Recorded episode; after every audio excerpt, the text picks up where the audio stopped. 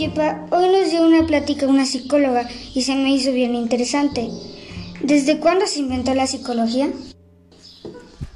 Ah, bueno, pues las personas han estado observando la conducta humana durante miles de años. La historia de la psicología como ciencia mmm, hace unos 130 años en Alemania. Ahí Wilhelm Wundt, a quien se le considera el padre de la psicología, estableció un laboratorio en 1879. En ese laboratorio observó y midió los diferentes tipos de estímulos, como las, los sonidos, los pesos, las luces.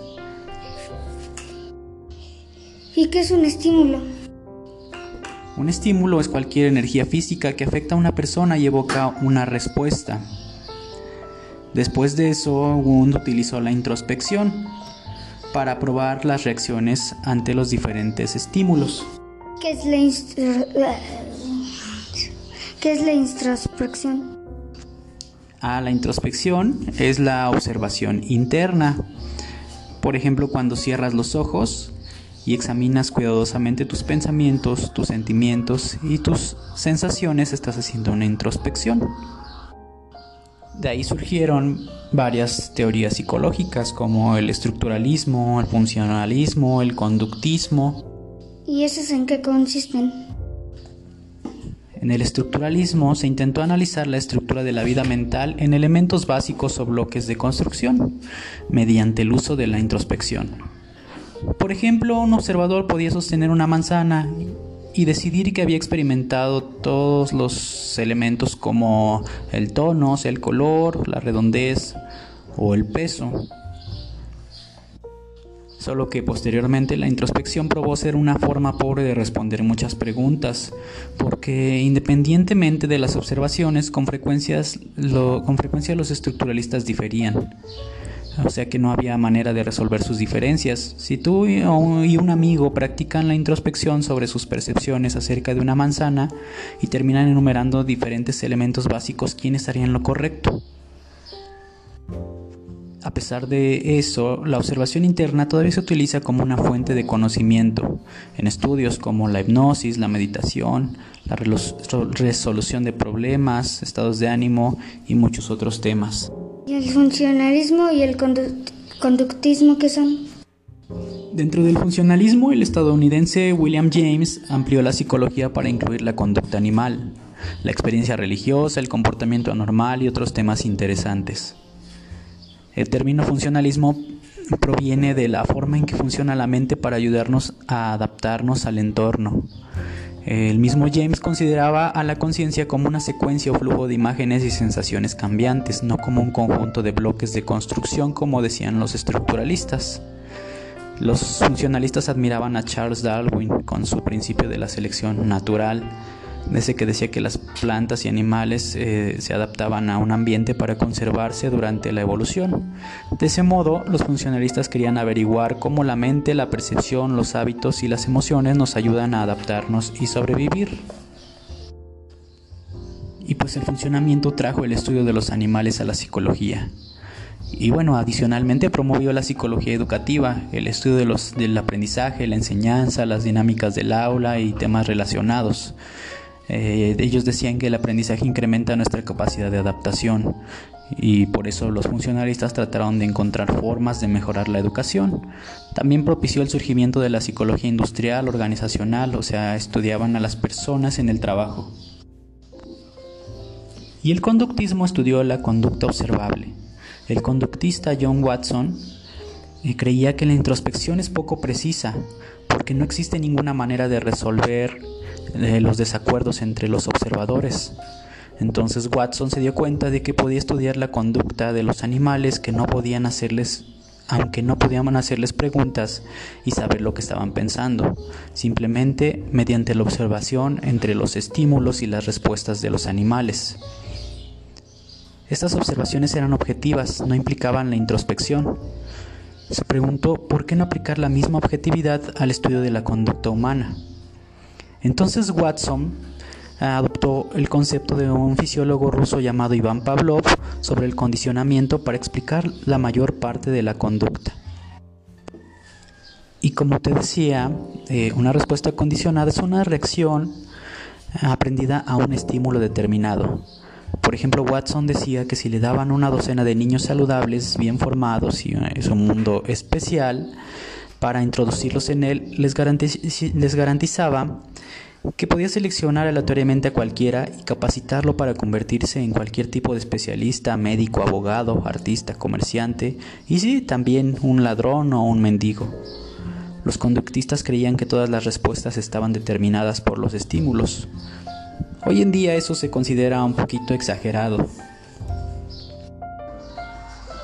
Y por eso surgen dos tipos de conductismo, el conductismo radical y el conductismo cognitivo. El conductista Skinner creía que nuestras acciones están controladas por las recompensas y los castigos. Él creó su famosa cámara de condicionamiento o caja de Skinner. En ella eh, presentaba estímulos a los animales y registraba sus respuestas. Trabajaba con ratas y palomas. Él creía que las mismas leyes de la conducta se aplicaban a los seres humanos. Como conductista radical, creía que los eventos mentales como el pensamiento no son necesarios para explicar la conducta pero los conductistas radicales fueron muy criticados por ignorar el papel que desempeña el pensamiento en nuestras vidas. Por eso eh, muchas de esas críticas fueron contestadas por el conductismo cognitivo, fue un punto de vista que combinaba la cognición, o sea, el pensamiento, y el condicionamiento para explicar la conducta. Por ejemplo, digamos que visitas con frecuencia un sitio web particular porque te ofrece videos gratuitos. Un conductista diría que visitas el sitio porque te ofrece una recompensa, el placer de observar videos interesantes cada vez que lo visitas. Un conductista cognitivo añadiría que además esperas encontrar videos gratuitos en el sitio. Esta es la parte cognitiva del comportamiento. Y posteriormente surge la psicología gestalt. ¿Y eso de qué se trata?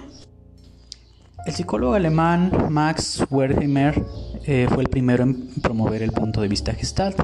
Él dijo que analizar los eventos psicológicos por piezas o elementos eh, como el estructuralismo es poco preciso. Entonces los psicólogos gestalt estudian el pensamiento, el aprendizaje y la percepción como unidades enteras, no mediante el análisis de experiencias por partes.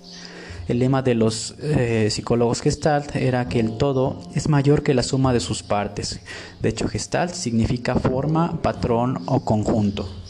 No entendí muy bien. Ah, pues imagina que acabas de tocar feliz cumpleaños en una tuba de tono grave. A continuación, la tocas en una flauta de tono agudo.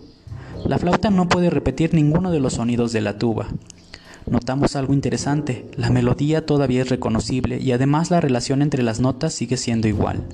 ¿Qué pasaría si tocaras las notas de feliz cumpleaños en el orden correcto, pero a un ritmo de uno por hora?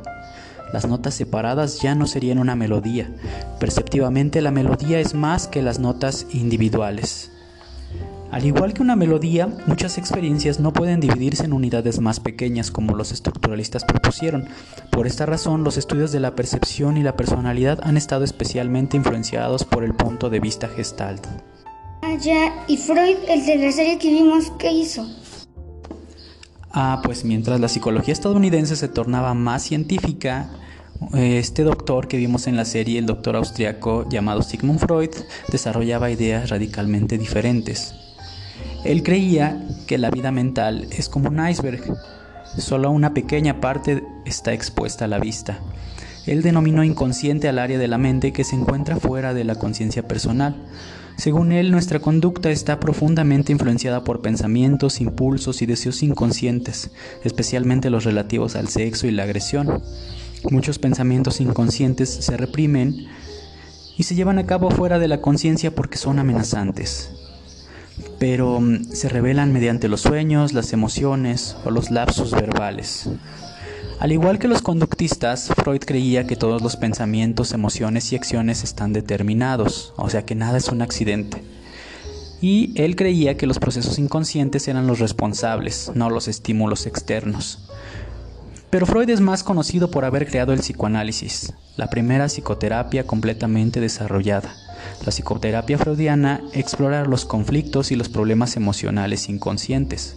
Hoy en día las ideas de Freud han cambiado tanto que quedan pocos psicólogos estrictamente psicoanalíticos. Su legado sigue siendo muy evidente.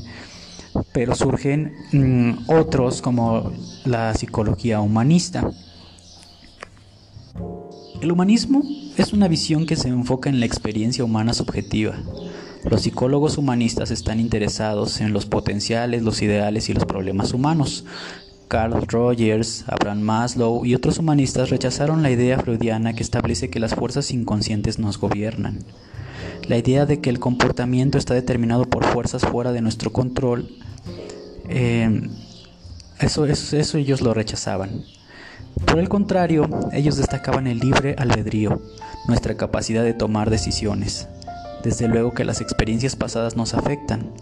No obstante, creen que las personas pueden elegir libremente esta forma más creativa, significativa y provechosa. Los humanistas están interesados en las necesidades psicológicas del amor, la autoestima, la pertenencia, la expresión, la creatividad y la espiritualidad. De acuerdo con ellos, esas necesidades son tan importantes como nuestras necesidades biológicas de alimento y agua.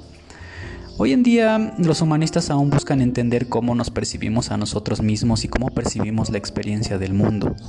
El concepto de Maslow sobre el desarrollo personal es la principal característica del humanismo. El desarrollo personal se refiere al desarrollo pleno del potencial y a convertirse en la mejor persona posible. De acuerdo con los humanistas, todo el mundo tiene este potencial. Ellos buscan maneras para ayudar a desarrollar este potencial.